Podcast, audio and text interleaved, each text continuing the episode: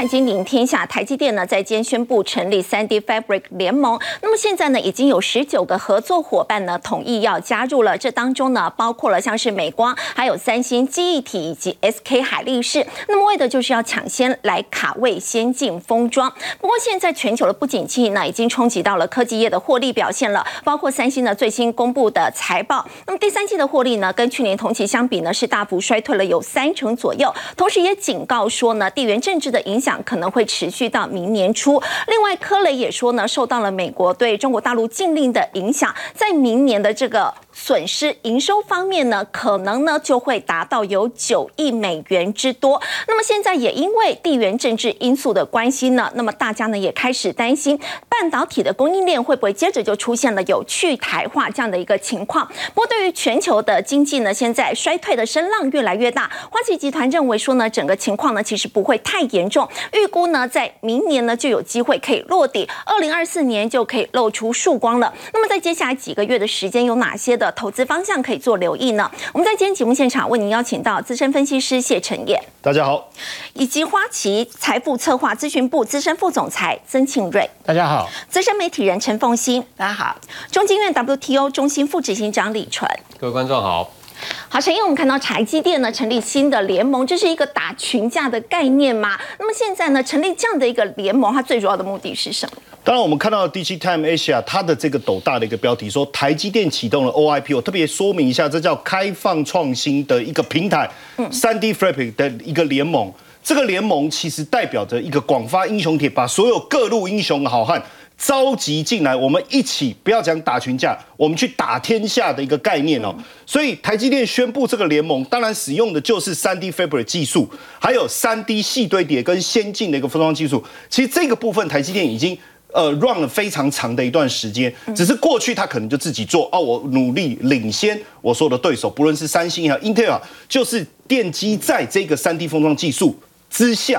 好，但是现在变成说，哎，我广发英雄帖，大家一起，我们一起来进入这个顶新的一个世代，我们从这个地方来发展，这是一个不得了。因为在这当中，其实要谈到这个叫小晶片的堆叠，这个其实就是蒋爸他当时所提出来，在二二零零八年的时候，我们先有一个 OIP 联盟，二零零九年的时候，这个蒋爸就提出来，一个小时跟张忠谋聊了一下以后。差不多 OK，四百人的团队给你，一亿的资金给你，马上去发展这个在小晶片堆叠当中。哎，可是这个概念到底是什么？大家也知道摩尔定律是说，每十八个月你要想办法减少你，你会增加一倍的晶片数量，在同样的面积之下。可是过去我们就横向的发展，到后来发现有困难了。蒋爸提出来这个思维说，哎，为什么我们不用小晶片去堆叠呢？但小晶片的堆叠就是三 D 堆叠的概念。它把不同功能的晶片堆叠在一起，可是一直整合怎么办？晶片设计怎么办？封装技术怎么办？这个有很多要去想。所以当时台积电解决了这个问题以后，哇，不得了！我不能讲说打破摩尔定律，但是让摩尔定律能够继续的一个延续哦，就是当时讲爸在当时这个贡献很重要。那这个 OIP 联盟，我们特别谈，其实 EDA IP 包括设计，包括 VCA。等云联盟都在里面哦。那过去其实我刚才讲 OIP 联盟，其实在二零零八年就有了。其实当时就是为了打造一个完美的生态系，在半导体产业当中能够给客户最好的一个服务。也就是说，你有什么需求，我们找大家一起来讨论，我能够满足你的需求。但是你会发现在这个地图当中。其实原本的 EDA IP 这些其实都存在，可少了一个什么三 D Fabric 有没有？嗯，所以现在就是把三 D Fabric 这个联盟再纳进来这个 OIP 这个平台当中，让整个生态系更完整，也就是说更有效率，对于客户更满足，所以客户的粘着度未来一定会更高。在这当中，我们参加的成员有谁？我觉得这很重要，因为刚才我一直在讲就是广发英雄帖，为什么我叫英雄帖？你看 EDA 的部分。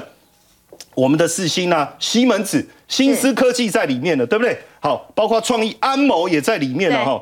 然后呢，记忆体的部分，你看像美光、三星、海力士也在里面。好，窄板的部分，星星、哦，易飞电也在里面。然后封测的部分，哦，熟悉的日月光、艾克尔、艾德万，哎，这些都在里面，所以都是国际的大厂，对，欧美体系的大厂，包括台湾的这些。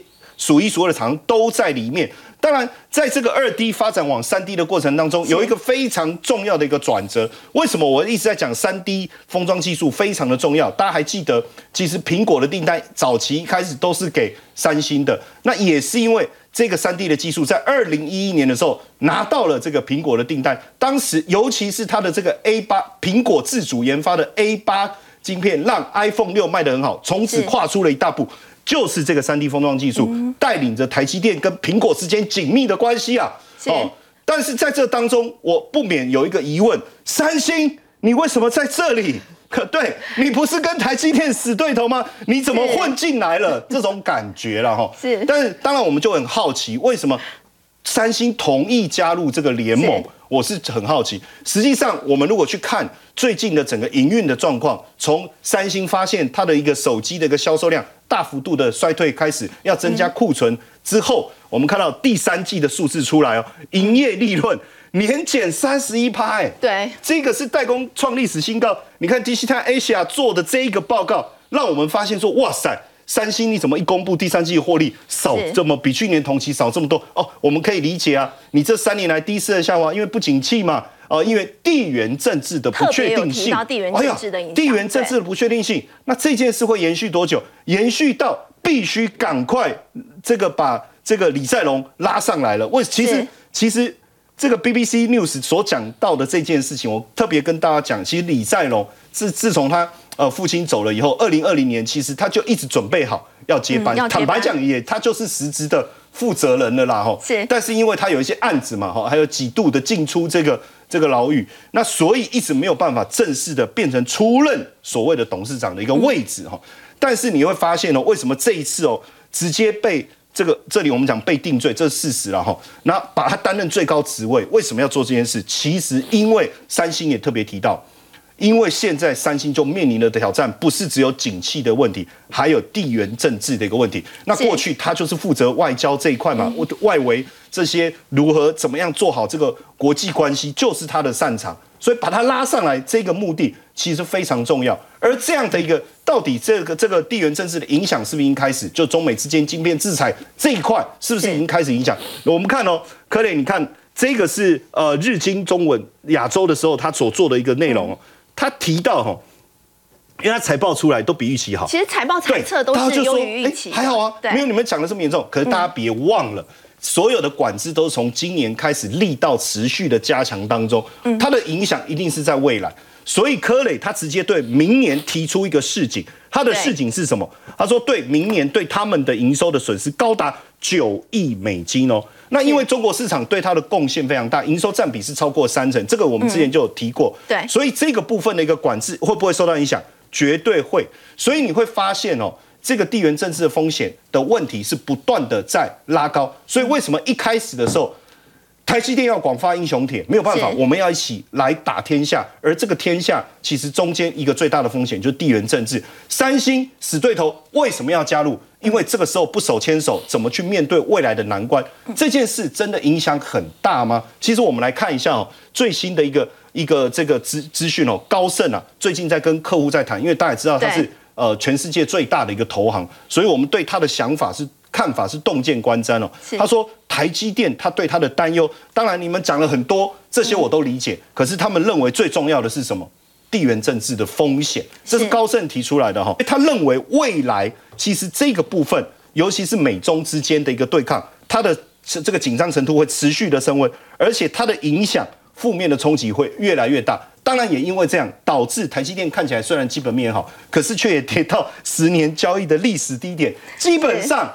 我们没有看到金融海啸，可是它的本益比却已经逼近金融海啸。对，而且我要特别强调，不止高盛哦，我发现华尔街现在是接二连三，大家都在谈，都都是地缘政治风险。你看，这个是摩根大通，他在。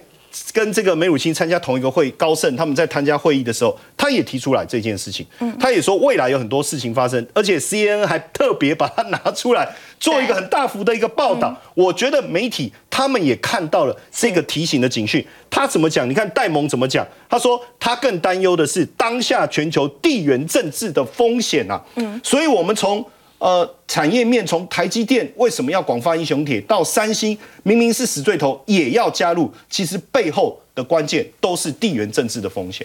好，刚刚陈彦带我们看到，这是不是也是为了要因应地缘政治的风险呢？在这一次台积电呢，那么登高一呼成立的三 D Fabric 联盟，其实这十九个合作伙伴当中呢，我们并没有看到中国大陆业者的这个身影哦，所以要请教副执行长，这是不是也是地缘政治的考量？另外，我们说到这个美中贸易战已经持续四年的时间，那么在大陆的二十大落幕之后，现在有没有机会可以落幕呢？好。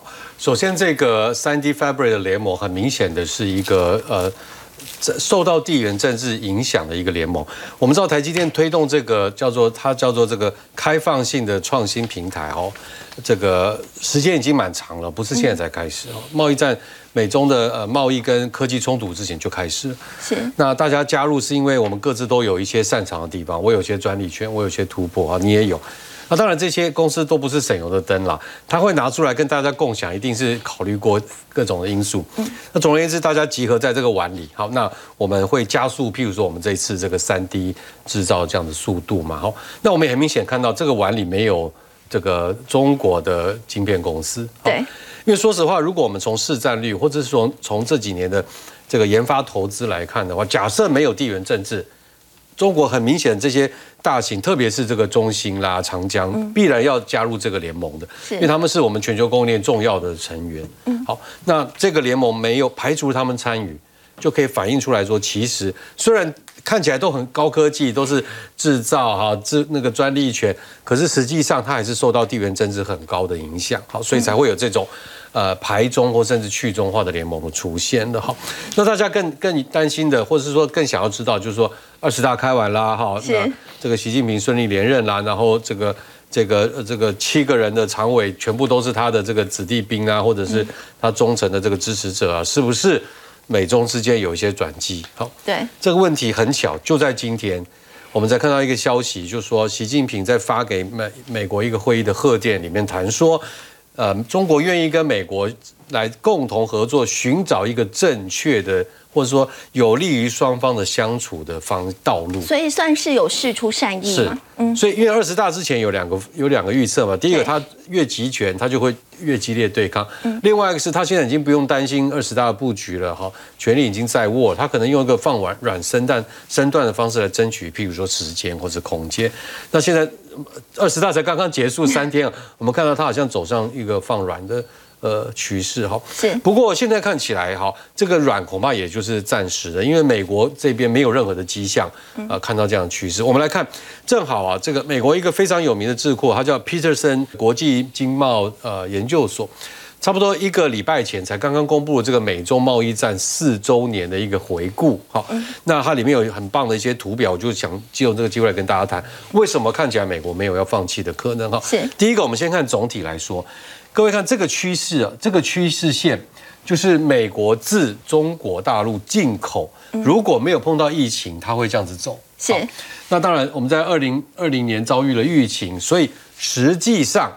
我们可以看到，它不管是从中国进口这个红色，或者是非中国进口这个蓝色，其实都低于这个趋势线。好，可以帮我。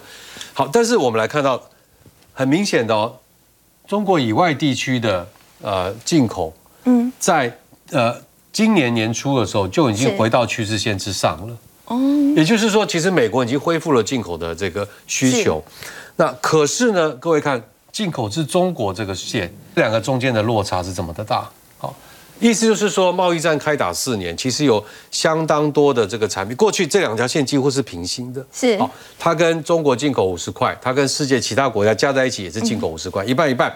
那现在很明显的是，中国现在可能只掉到只剩二十块，那多出来那三十块就转向由其他国家来进口了。好，那到底是哪一些产品消失的特别严重呢？各位看，我们就看下面这两个哈，这个是。清单四字有点小，这个是清单一到三，什么意思？所谓清单呃四或一到三，指的就是受到美国的经嗯呃关税制裁的产品。嗯，好，可以帮我清掉。所以你看他们呃进口啊，这是正常的产品进口，这是受打击的产品的进口。好，这中间的落差，你就可以看得到很明显的，大部分的产品被取代，被其他国家取代，包含台湾在内取代。都是中国受到关税制裁的产品。哦，所以如果你是从美国角度看，你会说得到一个结论说，哎，关税战是有用的。是。那而且呢，我最重要是我也找到一些替代来源。从川普那个时候就寄出的这个关税，到这就是说明了为什么今年上半年曾经一度传出拜登政府在检讨到底要不要降低或取消。对，可是结论是没有，而且现在美国已经没有在谈这个问题了。是啊，原因我猜有一部分就是看到他看到是有用，有达到效果。是，那我们来看下一页。可是问题来了，这个缺口哈。就是我们停止从中国进口，因为要付很高关税。那我要从哪个地方来补充呢？我们过去台湾可能过去都想象说，哎，台湾有没有转单的效果？确实有，但是我必须讲，效果没有我们想象那么大。好，我们来看这个是笔电跟显示器的进口，是 OK。红色的这一块，嗯，China 起点是二零一七，终点是今年的八月。你可以看到，其实中国的份额并没有明显的改变。哦，是，所以。那为什么？因为呢，笔电跟显示器目前还没有被美国实施关税制裁，哦，所以你看，就用这个来做个对比哈。对。所以大部分的这个笔电跟显示器还是来自中国。对。那可是呢，同一个道理一样，智慧型手机，譬如说 iPhone，现在还是郑州制造，富士康。好，那你看中国的份额其实也没有太大变化。对。但也因为智慧手机没有受到关税制裁。是。但即便如此哦，你可以看到越南。这个份额是越来越高，越来越高。越南有收回，因为因为包含苹果电脑在内，担心手机会不会是接下来被关税制裁。是，所以虽然目前没有关税，可是我们已经看到越南的份额越来越高，所以越这也反映出为什么台商移到越南，其实从美国进口可以看出来。好，那我们来看被关税苛征的。资讯设备啊，譬如说这个印表机、多功能的这个工具机，还有消费性电子产品，譬如说这个我们家里用的这些呃手表啦或 iPad 这些的，好，很明显的最大受益者其实是绿色的墨西哥。哦，你看到中国的份额哦，从这样是有在减少，减少非常明显，三年内那。这多出来份额被谁取代了？一个第一名叫墨西哥，第二名其实叫台湾。其实台湾还不错，橘色是台湾有收回到。对，但是呢，墨西哥其实比我们受惠程度更高。好，当然我们谈墨西哥，我们谈的可能是台商在墨西哥设的厂。嗯，好，那所以，但是不管怎么样，台湾直接出口也是明显的增加。好，那最后我们来看晶片，这个最有趣了哈。你看晶片呢，其实中国的份额并没有明显减少，而且我画在这，各位看。今年还有在上升的趋势，那台湾橘色这个当然也有增加。那想说为什么不是不是贸易战吗？不是科技战吗？针针对晶片这个部分，为什么反而从中国进口还增加？是因为第一个，美国呢进口晶片大部分都是成熟晶片，大部分的晶片都是成熟制成的车用的。那车用的很明显，你可以看到，所以中国现在在这个车用就是成熟晶片的这个。全球的重要性还是继续维持的，是。所以我们来呃看下一个归纳一下啊，你就会看得到，第一个贸易战确实有用，是。从美国的角度，好，那它的它什么叫有用呢？就是说它有来用别的国家的产品来取代从中国进口，所以它降低了对中国的依赖。是。第二个，它加速了供应链移转的速度，因为在中国生产供应链假设要出口到美国，它就会感觉到压力。好，我们从四年后看，确实有这个好。那对美国来说呢？如果有替代来源，那会变贵，但是不会断裂，哦，所以它可以承受这个开战的这个，至少不会有断裂危机。没错，对，好，所以所以价格稍微会呃呃上涨一些哈。对，那贸易战的效用，我们刚才说好，加速供应链的移转，好，所以既然流行语嘛，friendshoring 什么意思？就是说，iPhone 不要都在郑州吧，对不对？去去越南吧，然后去巴西、去印度，好，那跟台湾的。呃，有关的这个资通讯产业，我们现在看得到，笔电、智慧型手机，目前中国的份额还是非常高。嗯，所以我们之前在这个节目里也谈过，其实台湾下一步除了冰呃晶片以外，下一个我们就要注意这些资通讯产品。现在看起来移转速度可能不够快，是啊，所以从美国的角度，可能压力会变高。所以二十大之后，虽然好像有一些放缓的这种趋势，但是从台湾的角度来看，还是要高度警戒这样子压力。好，刚副执行长呢，带我们看到已经持续四年的这个美中贸易战呢，目前呢，在二十大过后呢，其实并没有要落幕这样的一个情况。不过我们也说到，其实苹果在过去二十年，我们说到呢，它的这个营收可以增长七十倍，股价可以翻涨六百倍。其实很重要的这个原因之一呢，就是来自于在中国大陆。我们看到这样的一个情况，是不是在现在呢，已经出现了变化了？经济学人就提到，现在因为疫情、成本还有地缘政治的影响，已经逼苹苹果呢来分手中国喽。这是来自于在《经济学人》提到，苹果正在寻找新的一个合作伙伴，所以就要请教凤欣姐，现在整个世界的经济是不是真的要开始重新洗牌？其实所有的供应链现在都在重新洗盘当中。所谓的有岸外包，就刚刚讲的 friend of children，就是我怎么样去找一个对我友善的国家，然后我才来外包。但是友善的定义其实很模糊。那么经济学人他当然点名了，就是说在中美贸易战的情况之下，受惠的是越南跟印度。是，其实无独有偶，在今年九月的时候呢，那么纽约的商学院。森商学院啊，然后跟这一个国际非常知名的非这个 F 一呃这个呃非常知名的 DHL 哈，他们一起呢做了一份合作报告。在这份报告当中呢，他们说中美贸易战现在看起来受惠最大，他点名了三个国家，一个是越南，一个是印度，另外一个就是菲律宾。哈，但是越南跟印度都是有被点名的，而且受贿的情况是最高的。那呃，这里面呢，其实我要区分两件事情来谈。第一件事情，先谈的是越南跟印度受贿的情形情境有一点点不同。越南比较是取代中国大陆那一个世界工厂的角色，好所以呢，它的制造是行销到呃出口到。全世界，尤其出口到美国，所以你看到越南呢，它在九月底的时候，那时候的研究报告发现到说，二零一三年的时候，它出口的高科技产品当中，占它的出口比例只有百分之十三，可是最新的这个呃年度二零二一年已经提高到百分之四十了，所以短短的七年之内，短短的八年之内，增加了这一个二十七趴，其实增加的幅度相当的大，对，那越南这一个制造的。增加其实是非常明显的。是那印度的部分哈，它比较是因为印度要求在我这边卖的手机在我这边做，这个是越南在十年前就开始的一个政策。是，所以在越南做的，它比较是说我在你你你十三亿人口，其实市场很大，所以我把我的这个产品最后的制造移到你印度。可是我们第二个哈，其实现在在台湾哦，要注意的一个现象就是。美国现在的策略是去中化，毫无疑问。可是那个去中化的结果会不会去台化？是把台湾的供应链干脆给去掉？好，这是现在半导体界可能最忧心的一个现象。是昨天有一堆的大咖好，就说不会不会不会，你看我们现在很重要，那我们完全是被依赖的。但是啊，其实他们在讲的时候都会讲中短期无人可取代，这个我毫我觉得毫无疑问，台湾的那个产业链太完整了，你其实你要任何一个国家来取代，我都觉得非常的困难。但是啊，你要知道现在就前几天的那个《金融时报》的那一篇报道，其实那篇报道哦，我觉得他放话放得很凶狠，就是说台湾拒绝美国要求把台积电搬到美国，那么。可是美国到最后可能会干脆把晶圆制造从台湾给搬离，哦，就你你不要搬走是不是？你不要搬到美国去，我干脆让你整个给搬离哈。因为这里面啊，其实牵涉到就是美国的国家安全的定义。是，当美国认为我的依赖你变成我的国家安全的时候，危机变国安议题了，他就必须要想尽办法不依赖你。好，所以。嗯，你看到上个世纪的时候，最明显的就是当他觉得法国的阿尔斯通是他的国安问题的时候，他就要毁掉法国的阿尔斯通；当他觉得日本的东芝是他的国安问题的时候，他就要毁掉了日本的东芝。所以现在在台湾哦。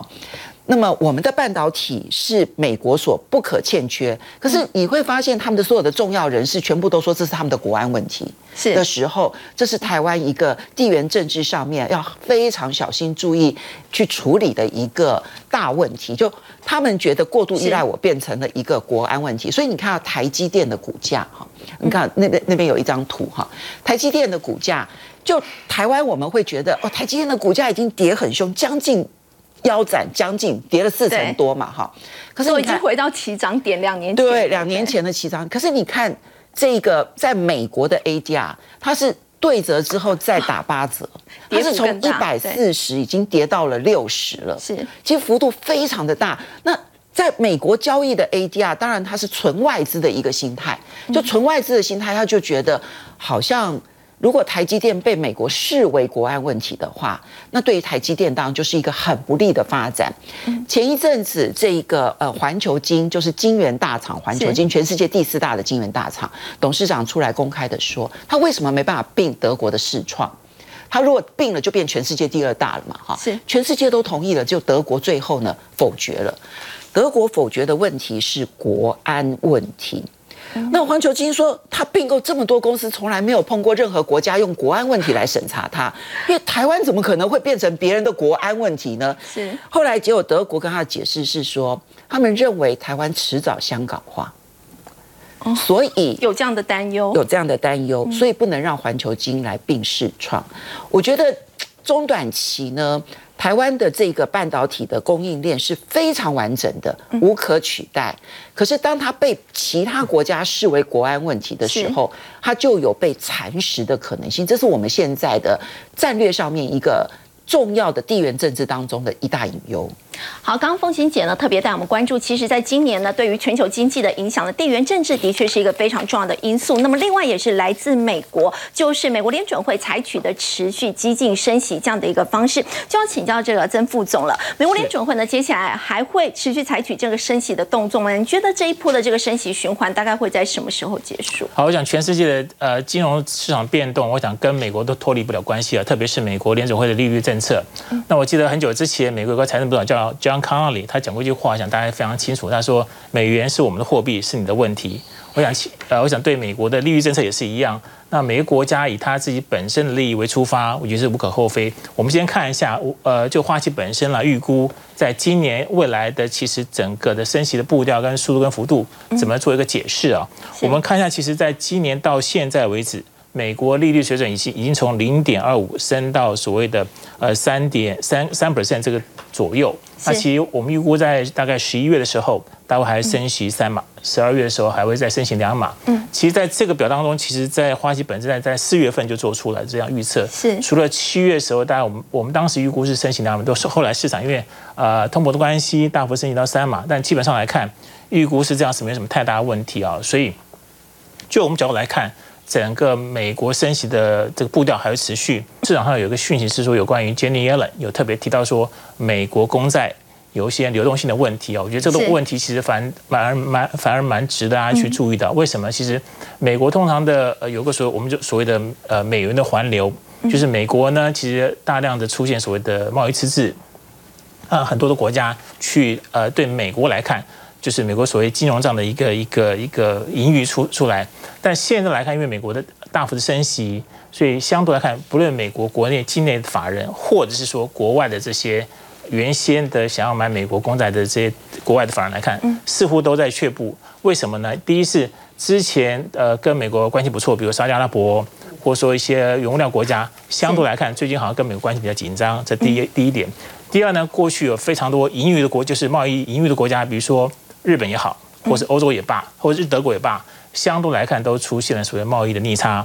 那第三呢，其实说之前呃生产力比较不错，中国跟美国目前的关系也非常相对比较紧张一些些啊。所以简单来看，呃几个大的买盘都出现了一些状况。所以简单来看的话，Jenny 呢有特别提到说，美元美国公债出现一个所谓这个流动性的问题来看，我觉得的确是非常值得注意的一个现象。那换句话说，可能在未来一段时间当中，也意味着。美国在升息的步调跟速度上来看，会慢慢变成一个比较趋缓的情形。我看这个图表的话，如果说到明年的一月份，就是它升息的幅度就已经会慢慢趋缓，不会像今年升这么多嘛？的确是哦，我们觉得今年大概呃，如果升到最后升息的目目标大概是四点二五到四点五之间。那明年的话，我们看另外一张图，明年的话我们大概会就到四点五到四点七五，就简单就说我们预估明年再会再升一码，应该就会维持在高档维持一段时间。另外呢，我们可以看一下。在二零二一年、二零二二年、二零二三年这三个期间当中，我们来怎么去分段？就这段时间，我们就全球利率来怎么去做一个分析？其实如果看二零二一年这段期当中，全球利率几乎是水变不水波不兴，因为当时候其实 几乎我们刚刚从所谓 COVID 这个疫情所起来，所以如果我们简单来的话，其实我们要那个那个期间，我们叫做习主席。所有的央行是主要是不升息，是。那在二零阻止升息，那二零二二呢？其实我们发现，其实呃，因为随着这个通膨的大幅的增加，特别在联储会的带动之下，那全球央行的大幅升息，我们这时候叫做习大大。也是利息的息，大家不要想错。那二零二三年，其实我们预估大概整体的升息的步调跟步骤，应该会到达到达一个所谓高原区。所以简单来看，利息已经接近它的目标水平，所以我们叫做习近平。好，所以简单来看，在二零二一、二零二二、三，其实在分成三个区区区间，也意味着在呃全球央行它升息的步调跟速度跟幅度，我们预估在二零二三年年初。应该就会到达一个所谓相对的高档水平。那另外呢，其实我们看到说，在最近因为呃升息的关系造成的一些所谓的负面财富效果，其实这个也是非常非常值得大家去注意的。因为我们看一下，在全球的这个股市跟汇市，在特别在今年，呃，以投资上来看的话，我们过去一般投资人都会用一个所谓的平衡投资的呃这个组合，大概股票占六十 percent，债券占四十 percent，但今年以来。整体的修正幅度高达了二十二 percent 啊，就是你买股票也好，买债券也罢，都是大幅的下跌。是，好，这个是在过去三十年以来最大的修正幅度。股债同跌，股债同股债同杀。对，所以简单来看，其实因为呃负面财务财富效果已经出现，所以我们也觉得在未来在可能到明年年初的时候，整体上的美国联准会的这个升息的呃速度也好，幅度也罢。我们觉得应该会大幅的趋缓，所以我觉得其实呃，他们在一个比较有弹性的震当中，应该会让美国经济出现一个比较温和衰退的软着陆。好，刚申副总呢带我们看到呢，这个经济呢有机会，整个金融市场在明年有机会是出现落底这样的一个情况，二零二四年就有机会可以复苏了。但即便是如此，其实现在全球的经贸呢是已经出现了很明显的一个转变，现在全世界呢已经进入所谓这个经贸三点零的时代。就要请教副执行长，美国现在持续在推这个供应链改革嘛，从自由贸易到现在这个互补的贸易，到底科技要怎么样来应用？好，呃。我现在要跟大家分享这个啊发展，好像跟时事的关联性呃比较远一点啊。我我们可能在谈的是一个更大的一个变局哈。呃，我们现在大家都知道，美中有贸易战啊，美中有科技战，而且二十大之后看起来只会越来越越演越烈。大家谈是脱钩、供应链重组，那好像都是针对中国。那我这边想要特别提出来说，其实美国在经贸政策思维上也出现了一个重大的改变，这个可能不是只针对中国了。这个月七号，美国的这个贸易代表就是他们的贸易部长哈戴奇，他在某一次的这个正式的这个呃呃就是很重要演讲里提出一个新的概念，他说这个二点零时代美国受够了。哦，我看到这句话心里就开始冒冷汗啊，是因为二点零时代就是美国创造出来的。是他说他受够了呃现状哦，他说 We are done with the status quo，他就直接讲。好，那所以他的问题在讲什么？他说第一个好，有些国家占尽优势。哦，好，我一听说哦，他是不是在讲台湾？当然他可能在讲中国啦哈。那第二个呢是每个国家里面也有占尽优势的企业。跟没有分享到贸易自由化红利的这个族群，嗯，所以不但是国与国之间要重新调整，一个国家内部也要重新调整，所以他把它称为叫做什么？叫做互补式的经贸政策。嗯，所以如果我们说现在的自由化比较是是二点零，那我们就把我会把它定义成说它进入三点零时代。三点零，三点零时代意思就是说，有优势的国家，你在追求你的极大化你的优势的过程里，你要考虑到你对别的国家的伤害。啊，譬如说你这个制造业你很强，然后全部外移到你的国家来生产，那你对其他国家，譬如说对美国的就业的影响，那你要考虑。好，那第二个就是说你对地球的冲击你要考虑。嗯，然后每个国家自己也要去考虑我自己内部啊，因为就业流失啊，制造业空洞，所以造成的社会问题。好，是听起来他就在谈的，就不是在谈什么呃零关税，好，不要这个。这种检验的这种障碍，都他谈他重点不在这，他在谈的是我们彼此之间怎么呃减少对对方的伤害。是好，那听起来就是要很多的协调，很多的讨论，而且不是单纯的自由化的问题。好，对台湾来说，我只是想跟大家分享，我们既然是二点零时代的优胜者，是那三点零时代有很大一块其实是会影响到台湾。当然，我们知道它主要对象可能是。以中国对啊，但是台湾因为也是一个受益者了哈。是。那未来我们可能就要特特别想到，就是可能我们未来特别理解世界，可能不是平的了。这个世界可能会有很多的障碍，可能很多的院子要找很多的钥匙。那我想台湾现在就需要提早来准备。副执行长呢，带我们看到呢，随着这个经贸三点零时代的这个来临呢，其实呢，包括厂商呢，都必须要做出一些调整。我们稍后也要来持续关注的是，刚刚呢，曾副总有提到的，今年很罕见的出现了股债同跌。那么在接下来这几个月的一个时间，有哪一些的投资方向是要特别去关注的呢？我们先休息一下，稍后回来。好，刚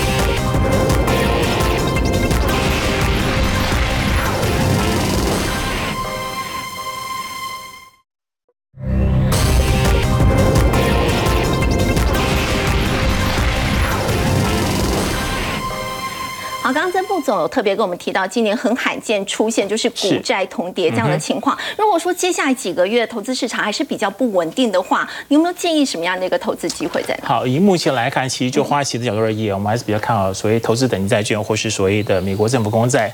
我觉得有几原有几个因素啊，其实呃，巴菲特讲过一句话，呃。就股市来看，利率就像地心引力一样，其实利率越高，地心引力越大。所以简单来看的话，我想这今年来看，的确是全球的央行出现一个大幅升息，相对而言的话，呃，对资本市场有非常大的负面的影响。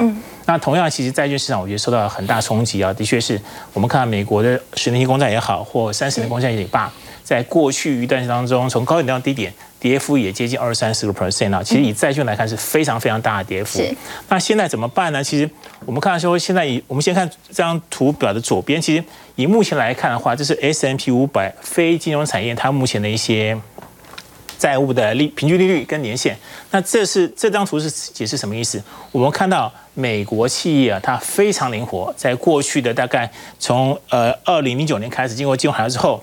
它大幅的调整它的负债的结构，不论利率也好期间，你会发现在二零零九年的时候，美国 S M P 五百非金融产业的平均的当时的的的负债平均利率大概有超达五点五个 percent，但经过了大概十几年的调整之后，它目前已经只只到了三 percent。什么意思呢？就是说目前美国 S M P 五百的大期当中，它的负利息只要三趴多。比美国十年公债还低，所以简单来看，它非常的掌握在二零二零年那低利率时代当中大局大局举债，使它的整个利率降低，同时时间拉长。换句话说，呃，即便未来景气会有一段，比如说衰退也好，或是波折也罢，相对来看，他们负债负担的利息来看的话，是相对是比较低廉的。这第一个，以法人特别以法人角度来看的话，我今天投资一个感觉上不太会打的公司。那目前而言，平均的报酬率有六个 percent。嗯，那相较于目前股票市场，虽然看起来好像在主体，可是波动性又那么高。是。那本身只提供到一点六 percent 的股利股息的话，相对来看哈，我觉得以投资等级的话，它的它的吸引力是非常非常高。最后呢，其实我们这边还要提一下，呃，虽然公司在我们看好，但是对于所谓非投资等级，就英文叫 high yield bond，就过去呃我们台湾叫做所谓高收益的部分，现在叫。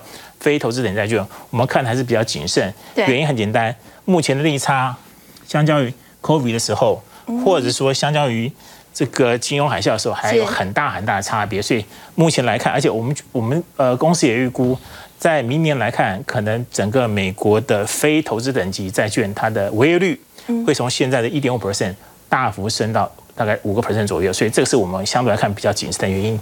我们再看下一张。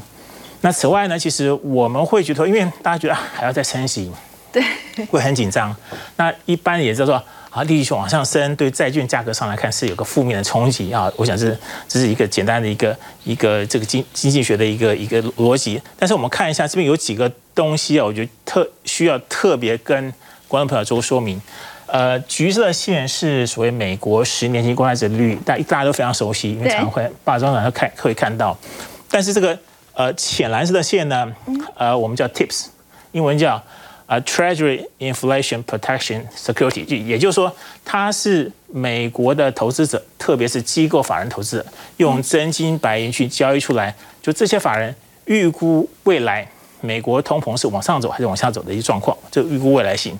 所以假设说，我们看一下这个红色地方，这地方是这个地方是两二零二零年就 COVID 刚发生的时候，其实你发现。在橘色线的地方，其实当时的美国十年关税率还在低档区，可是呢，蓝色线这 Tips 已经往上走，往上，它就告诉我们，其实相对而言，市场上法人已经预测到，哎，感觉上来看，经济开始慢慢复苏，所以后来整个十年期国债才跟着往上走，但是看到现在，我们发现它的 tips 往下走了，开始往下，对，所以告诉我们，其实为什么我们会说，其实大概升息也差不多慢慢接近告一段落。相对而言的话，这是对我们来看，就是说这个地方，如果你去买呃公债也罢，或是投资级等级的公司债也好，我们觉得是一个不错的选择啊。那最后这边提到说，呃，大家要特别注意啊，当用呃名目利率减到所谓的通胀预期，就所谓的实质利率。那如果未来做投资，你当投资人在看到这实质利率在负值的时候，啊，我想对于投资成长性的股票，包括科技类股。都是一个非常好的一个选择。我要请教这个曾副总，你刚刚有提到，就是如果说接下来可能在几个月之后呢，这个可能二零二四年才会有露出这个复苏的这个希望。是。那如果说接下来几个月金融市场还是比较不稳定的话，我们是不是手头上也要保留一些现金？美林的调查，目前呃，这个美国基金经理人、投股票经理人，他的现金比例。已经创下了二十一年的新高啊，到六点二 percent，六点三 percent。所以简单来看的话，就是即便法人来看，对后市都会比较谨慎、比较悲观。所以或许这预预估可能未来一段当中，市场有一些反弹的机会。我觉得相对来看，大家也不用太过于这个这个悲观。那但是呢，我们也要跟大家提一下，说呃，我们自己也做了一个非常长期统计，几乎从二战二战以来做的统计，就是说。当每次呃美股 S M P 五百它修正幅度超过二十 percent 的时候，那有时候是有遇到美国经济衰退，有时候没有遇到美国经济衰退。我们发现每次当呃遇到美国经济衰退的时候，整个修正的幅度啊，大家有点害怕会修到 四十二点九 percent，四十二点九，时间会维持到四百二十九天。哇！但是如果假设说，假设说。未来美国如果没有衰退的话，它修正幅度才二十九 percent，大概三成左右。对，两百三十五天。如果假设没有没有衰退的话，那就这次修正幅度那就差不多了。那如果如果说假设美国明年出现衰退的话，可能整个股市的波动性就会比较久。那副总，当我们看到在经过了一波的这个修正之后呢，现在是有债券回归这样的一个情况。不过如果说真的这个债券回归的话，在台湾也可以来布局这个美债的 ETF 吗？我们先休息一下，稍后回来。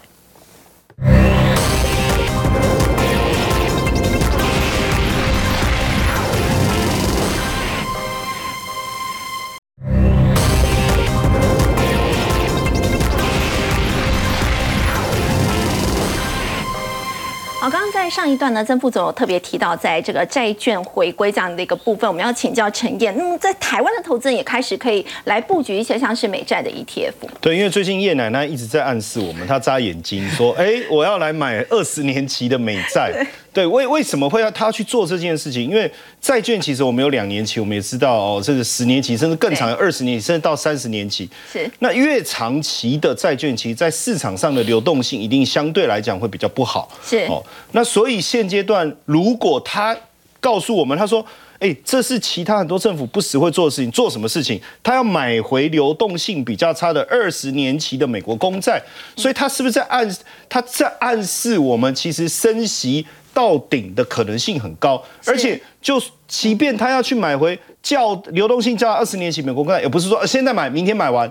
它一定是一段时间的一个布局哦，对，所以很明显，应该依照目前美国在外流通公债数很可怕，二十三点七兆啊，哦，那持续的慢慢的买回这些流动性比较差的公债，那也能够刺激短期债券流动性比较好哈。那在这样的情况下，应该确实利息在明年上半年到顶的可能性很大。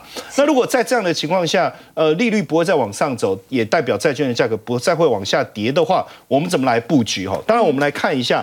其实呃，基本上哦，我们大概可以做的事情哦，比如说呃，美国长年期公债哦，这是一个。那另外一个，我们大部分会去讨论的叫做投资等级债，或是非投资等级债。嗯，那非投资等级债，刚才其实曾副总也强调的很清楚，现阶段来讲，可能还有一些疑虑哦。他用比较谨慎的一个字来提醒大家。但是我我们在讲这个投资等级债，我们要怎么投资好了哦？在台湾，其实我们证交所其实有挂牌几档的 ETF 哦。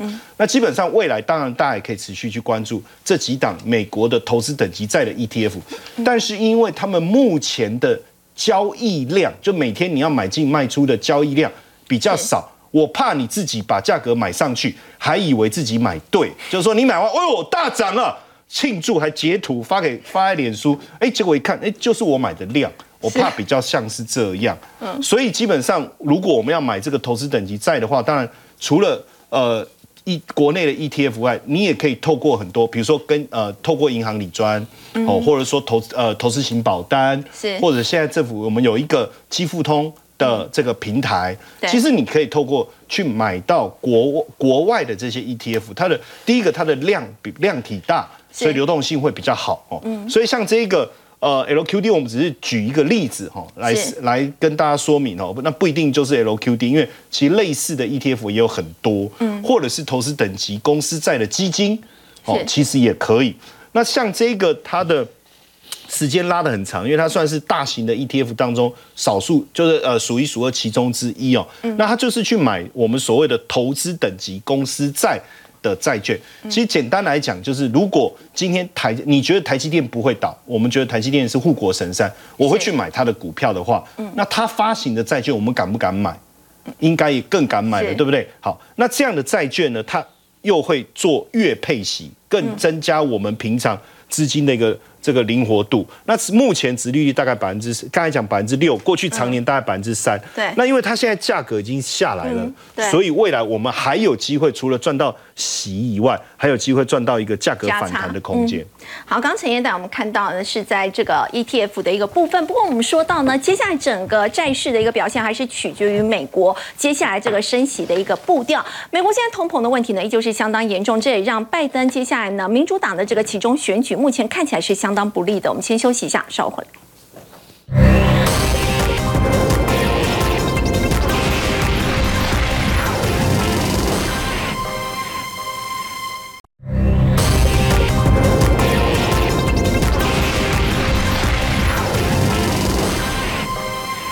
其中选举呢倒数两个礼拜，不过现在路透最新的调查呢，美国总统拜登他的支持率已经跌到了三十九趴了，所以要请教凤欣姐，现在看起来是相当不乐观的。嗯，你会发现说呢，拜登的支持度其实跟他们的通膨预期息息相关，是不见得是通膨的绝绝对数字。其实你会发现它的最低点呢，大概就是今年五六月的时候。那我们去看一个指数，叫做密西根大学消费者信心指数，在这个指数当中，他们都会有调查说，你对于未来十二个月跟对于未来五年，你认为美国的通膨率大概是多少？那那个预期呢，最高的时候也是在今年六月的时候，然后现在那个预期就下滑下滑下，但是最新的一个月的调查已经发现他们都已经回升了，不是只有密西根大学的通膨预期回升而已，还有包括了他们这个经济之商理事会呢，他们所做的调查发现，就是美国民众现在因为发现说，哎，油价跌了，好像效果有限，虽然加汽油真的确实比较省了一点。是，但是问题是租房子也变得越来越贵啊，然后还有我出去吃东西也变得越来越贵，所以这普遍性的通膨，当你的通膨预期往上升的时候，大家就对拜登不满了。好，那这不满当然对于美国的其中选举，因为十一月六号就要选了嘛，现在。一般都是认为他们应该民主党会输掉众议院，好，现在是过呃众民主党是在众议院遥遥领先过半，但是呢，可能选完了之后全部改选的结果，共和党可能会过半。那么参议院的部分呢，原本认为，因为他要改选的席次当中，共和党要改选的比较多，民主党要改选的比较少，大概三比一，所以大家认为说共和党可能还会再掉几席，而民主党可能多几席，所以使得他在参议院呢，反而是拥有比较多的席次，拥有多的优势，所以他就会一边是共和党，一边是民主党。可是最近其实就连参议院这边都已经在拉近了啊，所以他可能在参议院的优势也都可能不见得有那么大的一个幅度的领先。它直接影响的，其实在俄乌战争这件事情的援助上面，如果共和党掌握了众议院，可能不会给拜登空白支票。他们已经讲白了，说他们不会给拜登空白支票。那么，我觉得另外就是在拜登想要做的很